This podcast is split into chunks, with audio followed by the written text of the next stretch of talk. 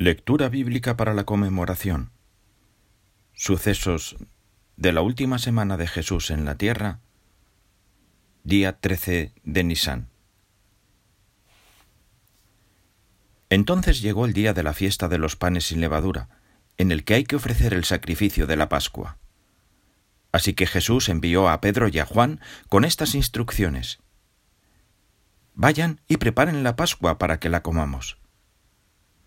Ellos le preguntaron, ¿Dónde quieres que la preparemos? Él les dijo, Miren, cuando entren en la ciudad, encontrarán con ustedes un hombre que lleva una vasija de barro con agua. Síganlo y entren en la casa en la que él entre. Y díganle al dueño de la casa, El maestro te dice, ¿dónde está el cuarto de invitados para que yo coma la Pascua con mis discípulos? Y ese hombre les mostrará en la parte alta una habitación grande amueblada. Preparen la Pascua allí.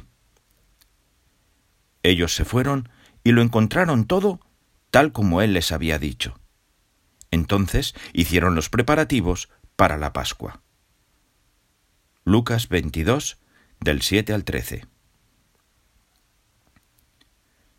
Ahora bien, el primer día de la fiesta de los panes sin levadura, cuando tenían la costumbre de ofrecer el sacrificio de la Pascua, sus discípulos le preguntaron, ¿A dónde quieres que vayamos a hacer los preparativos para que comas la Pascua? Entonces él envió a dos de sus discípulos con este encargo. Vayan a la ciudad. Allí se encontrarán con ustedes un hombre que lleva una vasija de barro con agua. Síganlo y, donde sea que él entre, dígale al señor de la casa. El maestro dice, ¿dónde está el cuarto de invitados para que yo coma la Pascua con mis discípulos? Y él les mostrará en la parte alta una habitación grande, amueblada y lista. Hagan allí los preparativos para nosotros. Los discípulos se fueron, entraron en la ciudad y lo encontraron todo tal como él les había dicho. Entonces hicieron los preparativos para la Pascua. Marcos 14, del 12 al 16. Lectura para el 14 de Nisán, tras la puesta del sol. Así que cuando llegó la hora, él se sentó a la mesa junto con los apóstoles, y les dijo, Deseaba tanto comer con ustedes esta Pascua antes de que empiece mi sufrimiento. Porque les digo que ya no la volveré a comer hasta que tenga su cumplimiento en el reino de Dios. Y después de aceptar una copa, dio gracias a Dios y les dijo, Tómenla y vayan pasándola entre ustedes. Porque les digo que a partir de ahora no volveré a beber del producto de la vid hasta que venga el reino de Dios. Después tomó un pan, le dio gracias a Dios, lo partió, se lo dio a ellos y les dijo, Esto representa mi cuerpo, que será dado en beneficio de ustedes. Sigan haciendo esto en memoria de mí. También, después de haber cenado, hizo lo mismo con la copa. Les dijo, esta copa representa el nuevo pacto, validado con mi sangre, que va a ser derramada en beneficio de ustedes. Pero miren, la mano del que me va a traicionar está conmigo en la mesa. Porque es cierto, el Hijo del Hombre sigue su camino según lo que está establecido. Pero ay del que lo va a traicionar. De modo que empezaron a discutir unos con otros sobre quién de ellos sería el que iba a hacer eso. Entonces también surgió una fuerte discusión entre los discípulos sobre quién de ellos era considerado el mayor. Pero él les dijo, Los reyes de las naciones dominan al pueblo y a los que tienen autoridad sobre la gente que les llama benefactores. Sin embargo, ustedes no deben ser así. Más bien, el que sea mayor entre ustedes, que se vuelva como el más joven y el que dirige como el que sirve.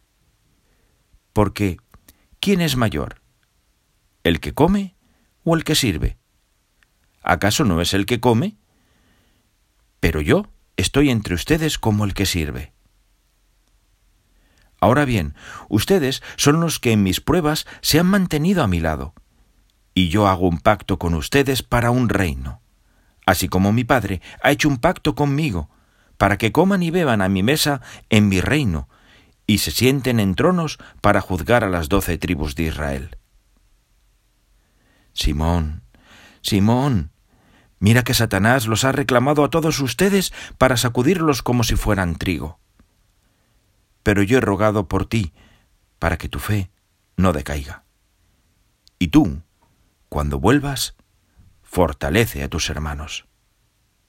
Entonces él dijo, Señor, estoy listo para ir a prisión contigo y hasta para morir contigo. Pero él le respondió, Pedro, te digo que hoy el gallo no cantará hasta que hayas negado tres veces que me conoces. También les dijo, Cuando los envié sin bolsita para el dinero, ni bolsa de provisiones, ni sandalias, ¿verdad que no les faltó nada? No, le contestaron. Entonces él les dijo, Pero ahora, el que tiene una bolsita para el dinero, que la lleve, y también una bolsa de provisiones y el que no tiene espada, que venda su manto y compre una. Porque les digo que tiene que cumplirse en mí esto que está escrito. Fue considerado un delincuente. De hecho, esto se está cumpliendo en mí. Entonces ellos le dijeron, Señor, mira, aquí hay dos espadas. Él les respondió, Con eso basta.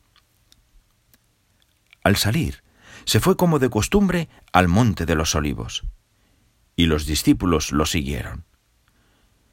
Cuando llegaron al lugar, les dijo, Quédense orando para que no caigan en la tentación. Y él se apartó de ellos a una distancia como de un tiro de piedra. Se puso de rodillas y comenzó a orar diciendo, Padre, si quieres, quítame esta copa pero que no se haga mi voluntad, sino la tuya. Entonces se le apareció un ángel del cielo y lo fortaleció. Con todo, su agonía era tan grande que continuó orando todavía con más intensidad, y su sudor se volvió como gotas de sangre que caían al suelo. Cuando se levantó después de orar, fue a donde estaban los discípulos y los encontró durmiendo agotados por la tristeza. Les dijo, ¿por qué están durmiendo? Levántense y oren todo el tiempo para que no caigan en la tentación. Mientras él todavía estaba hablando, apareció una multitud. Al frente iba uno de los doce, el que se llamaba Judas, y se acercó a Jesús para besarlo. Pero Jesús le dijo, Judas, ¿con un beso traicionas al Hijo del Hombre? Cuando los que estaban a su alrededor vieron lo que iba a pasar, le preguntaron, Señor, ¿atacamos con la espada? Y uno de ellos atacó al esclavo del sumo sacerdote y le cortó la oreja derecha. Ante esto, Jesús dijo, Ya basta. Y tocándole la oreja al esclavo, lo curó. Entonces Jesús les dijo a los sacerdotes principales, a los capitanes del templo y a los ancianos que habían ido allí a buscarlo, ¿Salieron con espadas y garrotes como si yo fuera un ladrón? Día tras día estuve con ustedes en el templo, y no me pusieron las manos encima. Pero esta es la hora de ustedes, y la hora en que gobierna la oscuridad.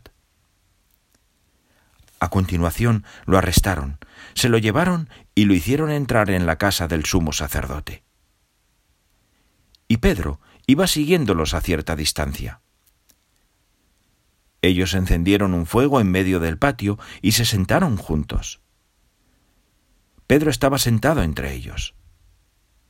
En eso, una sirvienta que lo vio sentado a la luz del fuego se quedó mirándolo y dijo, ¡Eh! Ese hombre también andaba con él. Pero Pedro lo negó. Dijo, Mujer, yo no lo conozco. Poco después, otra persona lo vio y le dijo, Tú también eres uno de ellos. Pero Pedro le contestó, Hombre, no lo soy. Como una hora más tarde, otro se puso a decir con insistencia, No hay duda de que este hombre también andaba con él. Está claro que es Galileo. Pero Pedro le dijo, Hombre, no sé lo que dices. Al instante, mientras él todavía estaba hablando, un gallo cantó. Con eso, el Señor se volvió y miró a Pedro fijamente. Y Pedro recordó la declaración del Señor, quien le había dicho, Antes de que un gallo cante hoy, tú negarás tres veces que me conoces. Y salió afuera y lloró amargamente.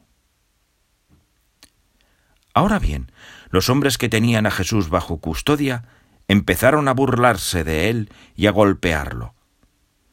Después de cubrirle la cara, le decían una y otra vez Profetiza. ¿Quién es el que te pegó? y decían muchas otras blasfemias contra él.